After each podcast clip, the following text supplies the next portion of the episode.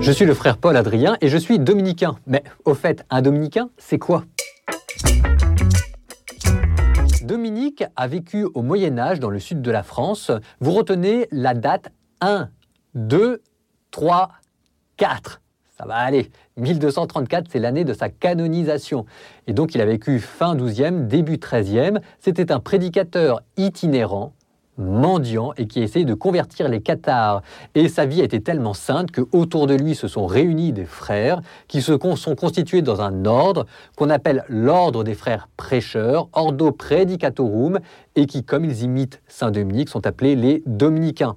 Ils font vœu de pauvreté, chasteté, obéissance. Ce sont donc des religieux catholiques. Ils vivent ensemble dans des couvents. Leur spiritualité est marquée par la vie commune, la prédication et les études, un dominicain extrêmement connu, par exemple, est saint Thomas d'Aquin. Normalement, ils sont tous prêtres, c'est ce qu'on appelle un ordre clérical, et en ce moment en France, ils sont entre 400 et 500. Dans la série Je me cultive en m'amusant, je demande maintenant la La tonsure, c'était la coupe des cheveux des moines au Moyen Âge. Peut-être pas pendant la toute première Antiquité, aujourd'hui ça a été largement abandonné, mais concrètement, au Moyen Âge, les moines se mettaient une ceinture autour des cheveux et tout ce qui dépassait de la ceinture était rasé. Ne restait alors qu'une couronne de cheveux, ce qu'on appelle la tonsure. Même s'il existait plusieurs types de tonsure. Vous aviez la tonsure orthodoxe, qui consistait à se raser entièrement le visage, la tonsure celtique, qui consistait à se raser le front d'oreille à oreille, et puis la tonsure romaine, qui consistait, comme je vous l'ai dit, à ne garder qu'une couronne des cheveux.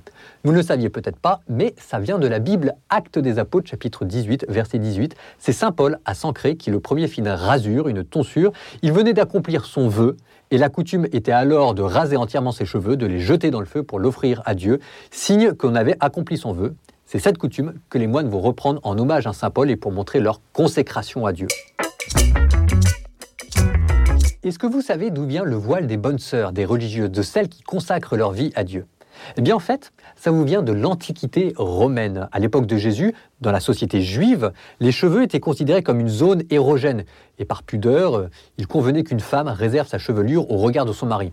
si bien que dans la rue, en gros, toutes les femmes juives étaient couvertes et ne pas avoir de voile signifiait être de mauvaise vie, sinon être une prostituée.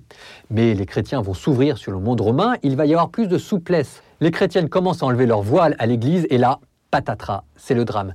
Commence une compétition sociale entre les riches romaines fières d'exhiber leur belle chevelure et euh, les femmes juives d'origine plus modeste qui ne peuvent tenir le rang. Saint Paul tape du poing sur la table dans sa lettre aux Corinthiens et rappelle que le port du voile est une coutume, qui confère à la femme sa dignité. Cette coutume avec la culture du Moyen Âge continue de se répandre. Aujourd'hui, la coutume et les cultures ayant changé, le port du voile n'est plus obligatoire.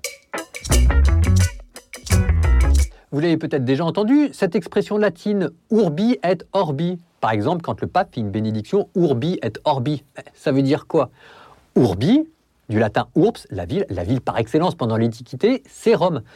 Le pape est l'évêque de Rome. Et orbi, l'orbe terrestre, c'est-à-dire l'ensemble du monde, parce que le pape est le souverain pontife qui est appelé à étendre sa juridiction sur l'ensemble des fidèles catholiques disséminés de par le monde entier.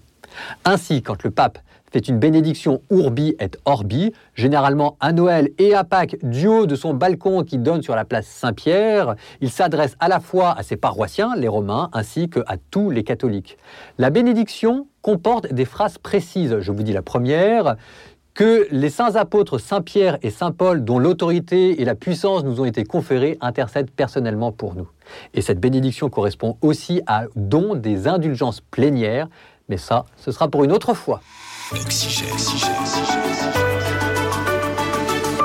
Dans la série Je me cultive en m'amusant, je demande le Le conclave, c'est l'assemblée qui procède à l'élection des nouveaux papes. C'est composé par les cardinaux électeurs. Cum clave, ça veut dire fermé à clé parce que personne ne doit savoir ce qui s'est passé à l'intérieur. Seul l'Esprit Saint vient diriger les cœurs et les consciences pour ce vote. Mais historiquement, ça vient aussi d'un épisode au Moyen Âge. Les cardinaux s'étaient réunis, n'avaient au bout de deux ans et neuf mois toujours pas réussi à se mettre d'accord. Les habitants de Rome en ont eu marre, les ont enfermés à clé clavé. Et puis ça ne suffisait toujours pas. Ils ont enlevé le toit et les ont privés de nourriture. Et là, miracle, les cardinaux se sont mis d'accord pour élire un pape. Pour savoir quand est-ce qu'un conclave s'arrête, il suffit de regarder la fumée. Quand la fumée est noire, ça veut dire que les cardinaux continuent à l'intérieur de brûler des bulletins sur lesquels il y a écrit le nom des candidats qui fait une fumée noire. Et quand les cardinaux se sont mis d'accord, ils sont en train de brûler les bulletins qui restent sur lesquels il n'y a rien d'écrit. La fumée est blanche. Un nouveau pape vient d'être élu. Est-ce qu'en moins de une minute, vous seriez capable d'expliquer cette forme de respect et d'attachement que les catholiques ont pour les reliques? Alors les reliques, on parle de la même chose, hein.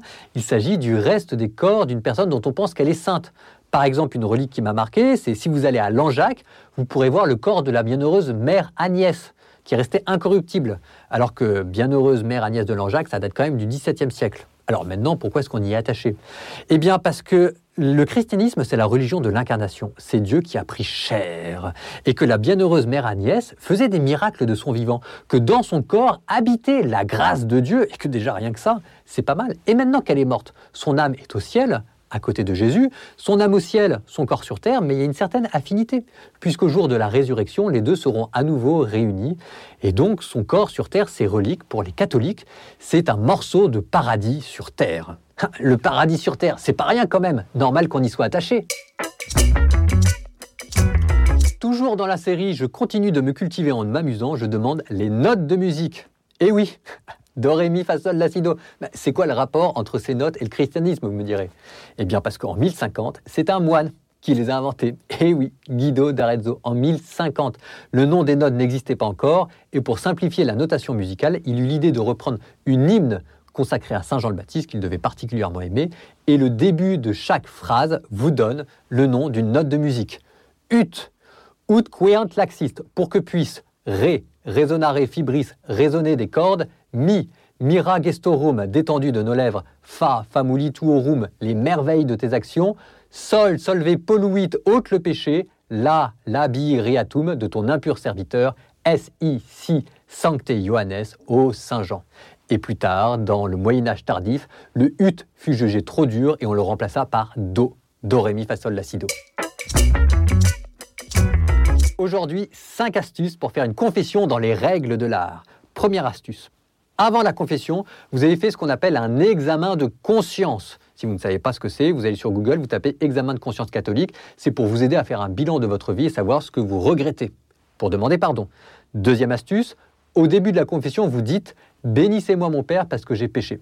C'est la tradition, c'est extrêmement beau, le prêtre vous bénira. C'est une phrase qui vient de l'Évangile, c'est ce que dit le Fils prodigue quand il retourne voir son Père.